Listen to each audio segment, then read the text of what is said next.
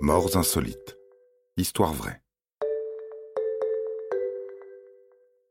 Un choix qui pèse lourd. Si l'être humain a pu briller par ses découvertes à travers les âges, c'est parce qu'il fait des choix avisés. Malheureusement, certains inventeurs n'ont pas eu autant de flair, ni la bonne intuition de s'arrêter quand il était encore temps.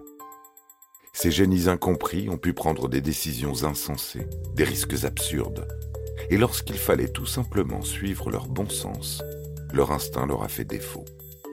De choix incompréhensibles en expériences dangereuses, ces kamikazes, malgré eux, nous laisseront toutefois des histoires à raconter, tantôt absurdes, tantôt décalées.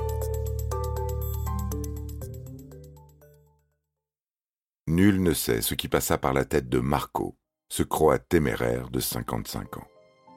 Tout commença lorsqu'il prit la décision de ramener la cheminée de sa maison.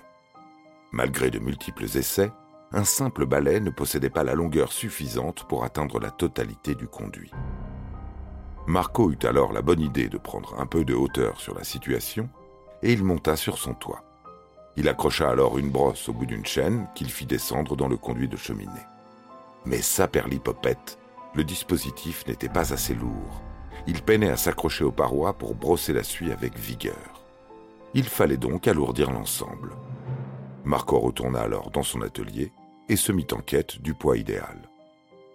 Lorsque son regard se posa sur cet objet à la fois compact et lourd, il sut qu'il détenait l'élément parfait pour compléter son invention de fortune.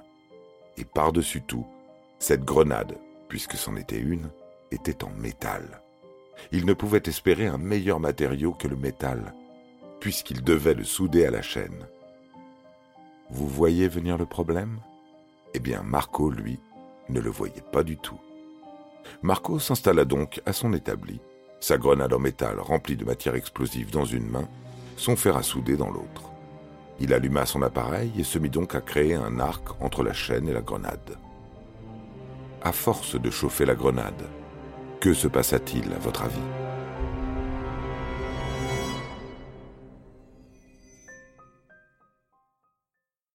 Marco fut instantanément soufflé par la force de l'explosion, qui projeta également des éclats à travers tout l'atelier.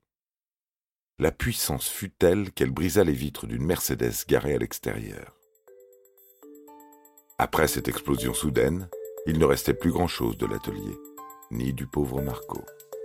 En revanche, la cheminée était toujours en place et la crasse n'avait pas disparu.